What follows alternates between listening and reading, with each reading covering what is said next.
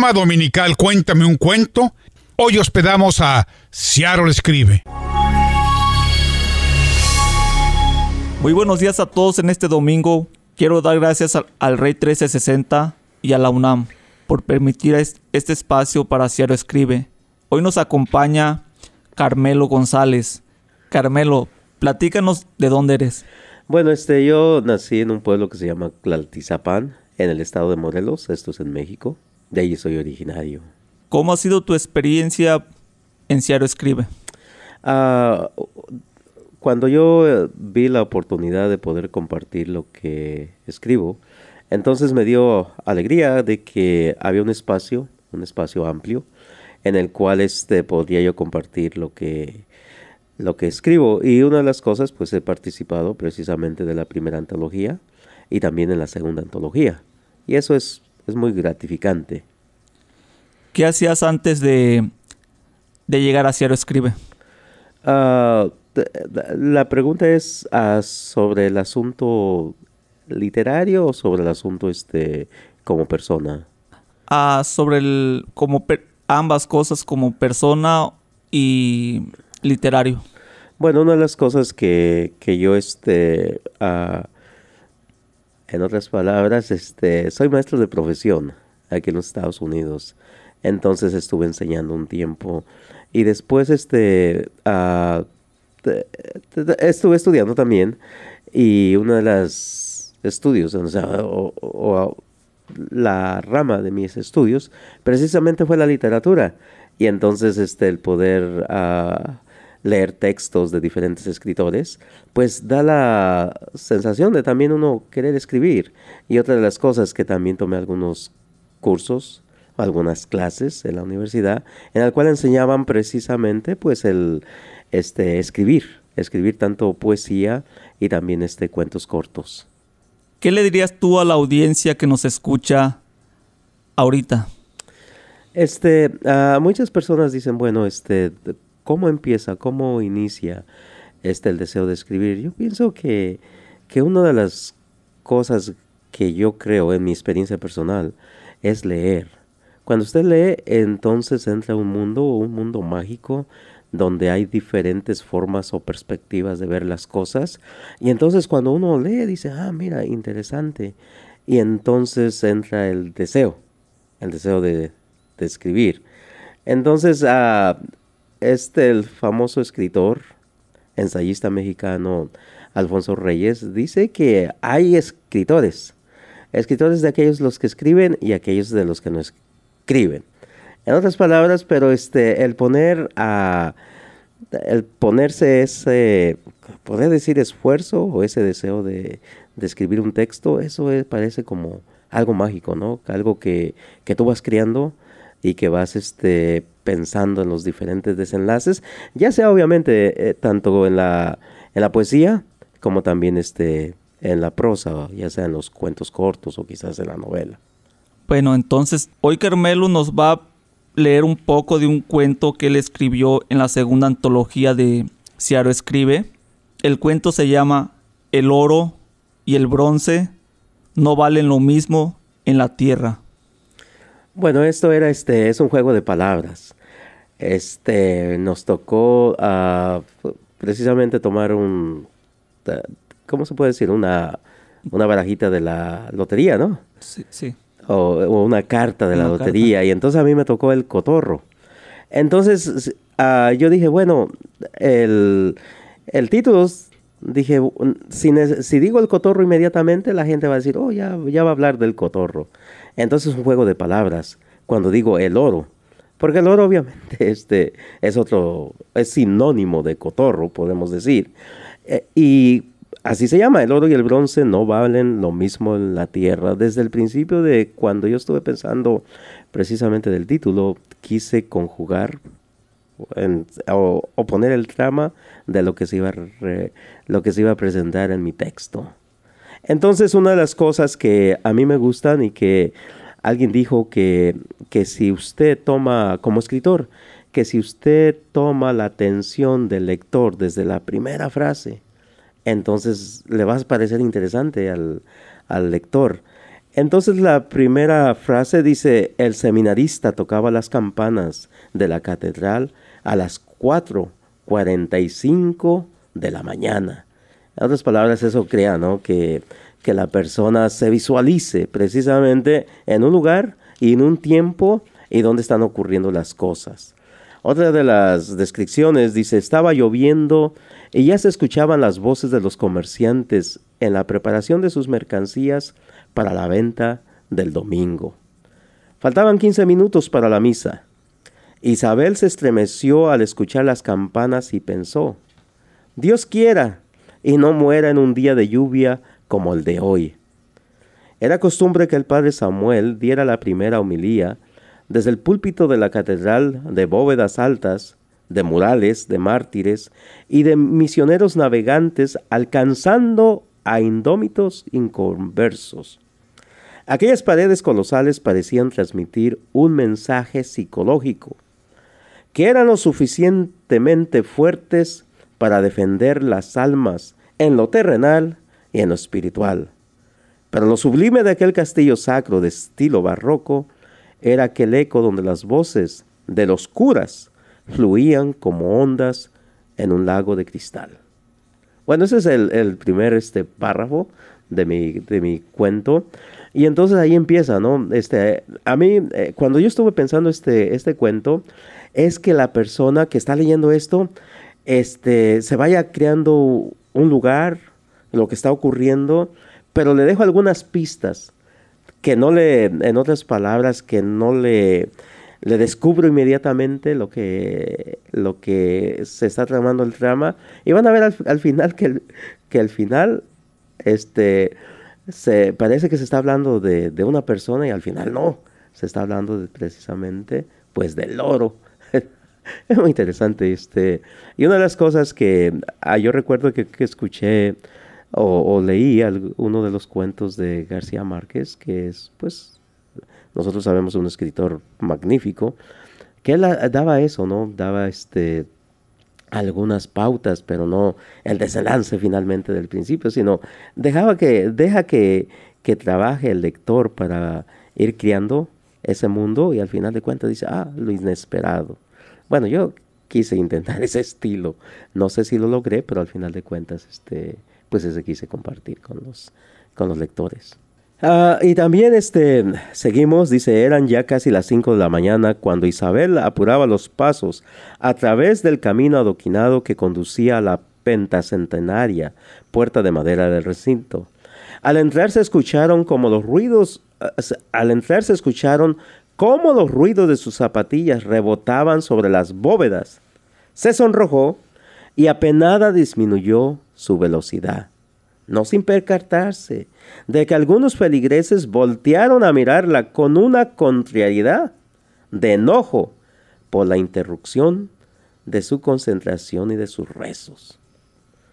Eran pocos los asistentes en esa mañana fría, y se podía percibir un sentir de soledad y pesadumbre.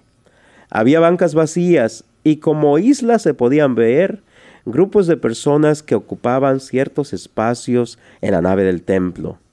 Isabel buscó su sitio preferido. Precisamente, era casi en medio y en el primer lugar de la larga banca en la parte derecha del santuario. Isabel siempre decía en sus adentros que en ese lugar le era más fácil salir al baño y no avergonzarse de que la vieran cuando cabeceaba a mitad del sermón en los días cálidos. El organista empezó a tocar la música sacra que anunciaba la entrada del padre Samuel. Fue cuando Isabel se percató de que las tres hermanas Santo Serrano estaban en la primera banca de la parte izquierda.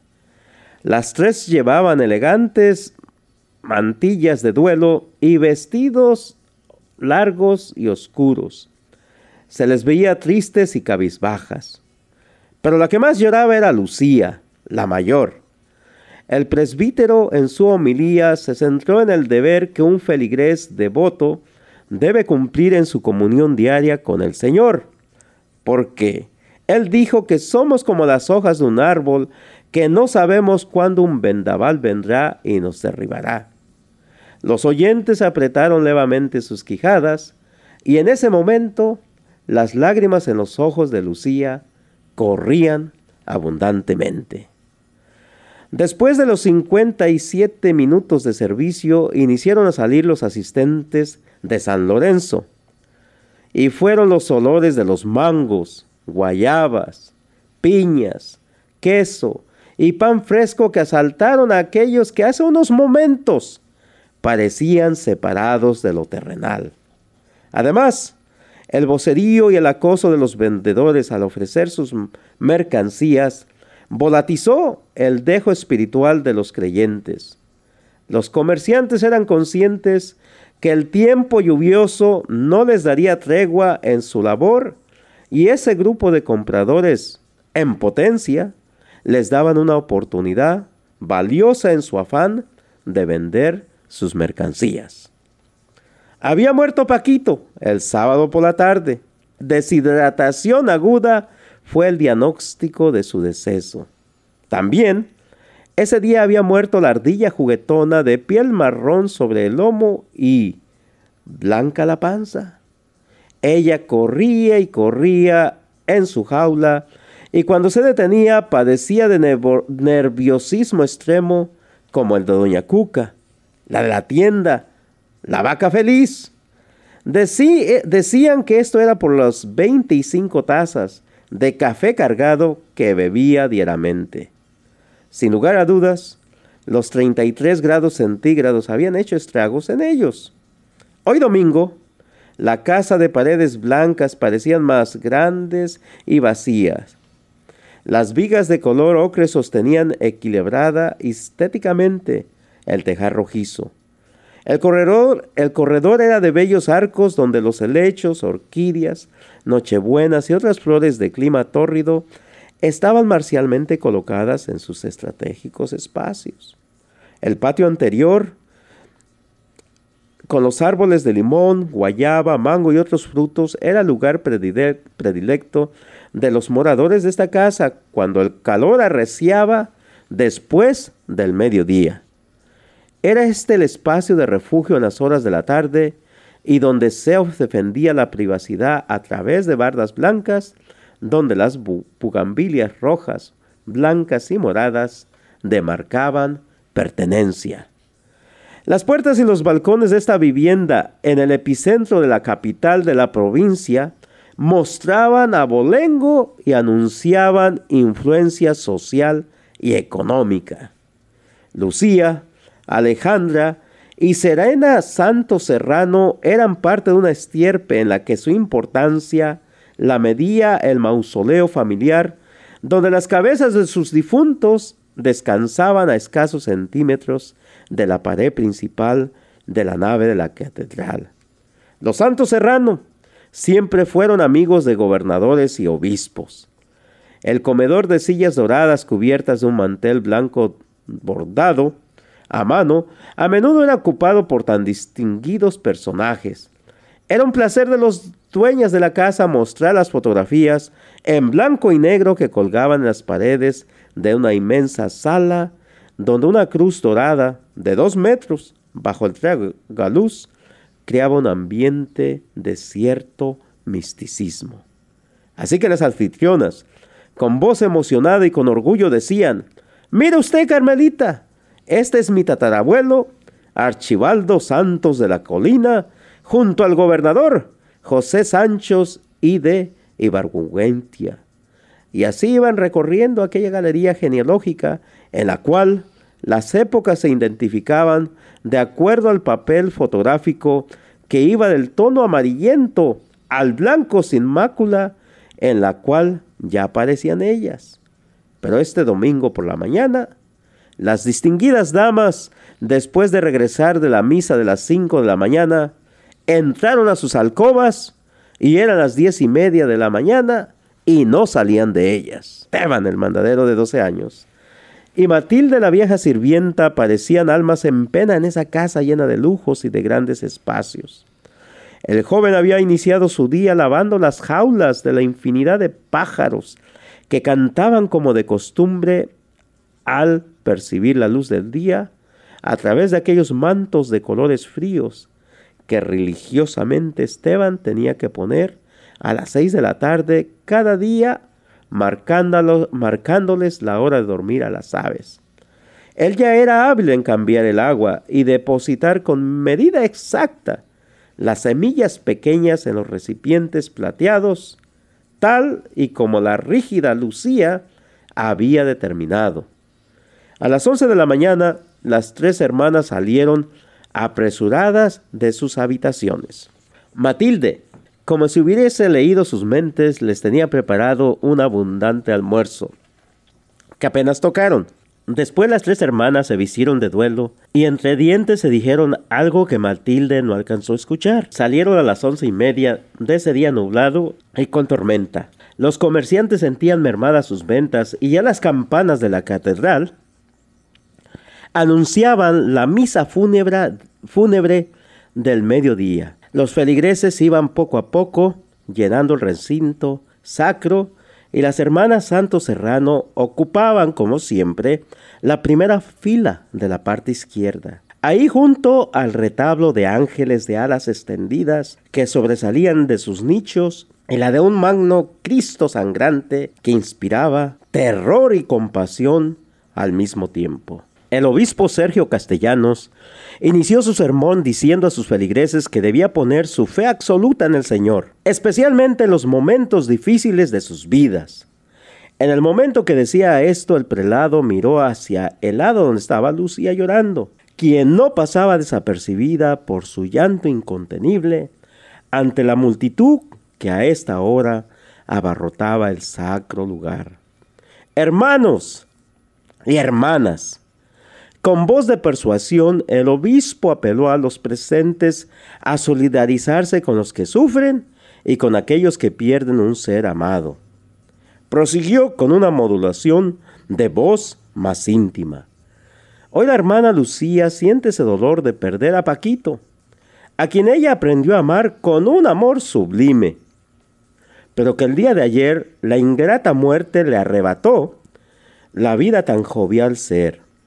Paquito era una criatura del Señor que emanaba alegría y felicidad a aquellos que le rodeaban. Tenía el alma de niño, donde no hay maldad, ni rencor, ni perversidad. Algunos de los presentes fueron conmovidos y otros cuchicheaban ante el asombro y el deseo de develar aquel misterio. Un buen número de devotos conocían a las hermanas, pero no al hermano o al susodicho, Paquito. Sabían que Lucía no tenía hijos a pesar de haber tenido dos maridos. Algunos feligreses conocedores de la liturgia reconocían que aquello era una misa exequial, pero no entendían por qué no estaba el cuerpo presente. Algunos atrevieron a murmurar que quizás mataron al difunto a causa de faldas y otros quizás que lo secuestraron y que el asesinato fue tan vil que el cuerpo no estaba en estado para tenerlo en la nave principal del sagrado recinto. La prédica del obispo Sergio Castellanos fue de impacto colectivo aquel día de mayo y de lluvia constante. No, no somos nada en esta vida mundanal. Desprendámonos de lo material que nos ata a lo terrenal. Preparémonos para, una, para un nivel celestial aquel que nos dará una felicidad completa, exclamó con emoción el obispo mirando hacia el alto techo de la catedral. Esto despertó la sensibilidad y la caridad a aquellas almas cuyas manos tocaron el fondo de sus bolsillos al momento que los monaguillos recogían las limosnas en los alfolís. Siete mil pesos registró la contabilidad. El día que murió Martín el sacristán, aquel que sirvió a la catedral por 60 años, solo se recogieron 100 mil pesos. El obispo le dio públicamente palabras de fortaleza a Lucía antes de que el coro entonara el último responso. En esos precisos momentos entraba Nacho a la casa de Lucía. ¡Ey! ¡Ey! ¿No hay nadie en casa? Gritó con voz de gallineto. Era el vecino. que cada vez que se emborrachaba salía desnudo y con una basinica en la cabeza por la calle. Buenas tardes, señor Ignacio. Allá cerca de la troje, contestó Esteban. ¿Dónde están las dueñas de la casa, muchacho? dijo el recién llegado. A lo que el jocoso muchacho contestó, pues están en misa porque se murió el pinche cotorro cagón y también la pendeja ardilla.